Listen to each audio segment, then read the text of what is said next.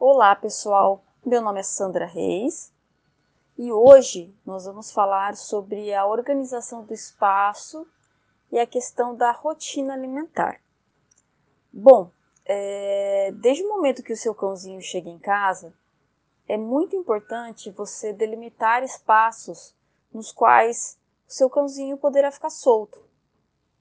É, através da utilização de portões, cercados ou outras formas de bloquear o acesso sem a sua supervisão.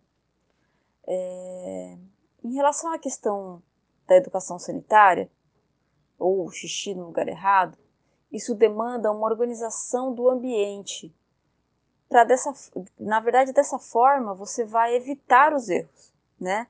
Que o seu cãozinho faça o xixi ou o cocô no lugar errado. Então, assim, é muito importante você organizar tudo isso, né? É, a ideia é sempre começar separando o espaço próprio para o cãozinho, para dessa forma evitar que ele faça xixi por toda a casa. E desenvolver uma rotina alimentar. Ele precisa ter horários para a refeição. Isso é, vai te auxiliar a prever a hora do xixi e do cocô. Tanto a alimentação natural como a ração, elas devem ser oferecidas da forma correta, respeitando a quantidade e as calorias diárias. Nunca esqueça disso, né? Ou através do veterinário ou, ou pela embalagem da, da ração, é, você precisa sempre seguir aquela quantidade.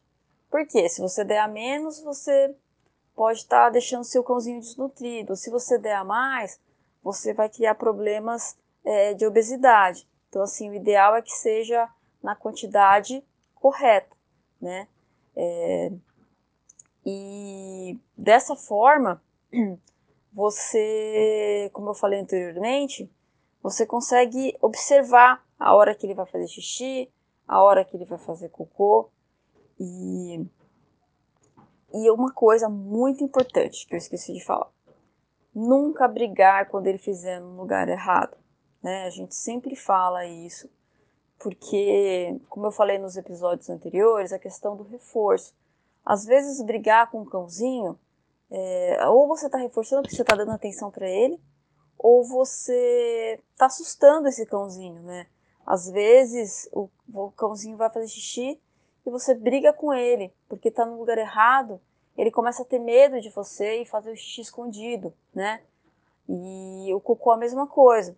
E ainda o cocô tem a questão da coprofagia, então tem um risco, para quem não sabe, coprofagia é quando o cão ele come o cocô dele, né?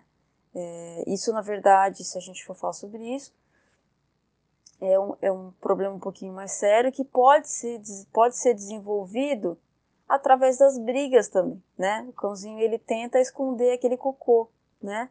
É, lógico que tem uma infinidade de razões para coprofagia, também é um comportamento natural. Então, a gente só fala assim para evitar a briga para você não criar um problema maior, né? E sempre recompensar quando ele fizer no local certo. Isso é muito importante. Bom, pessoal, por hoje é só. É, eu desejo bons treinos para você.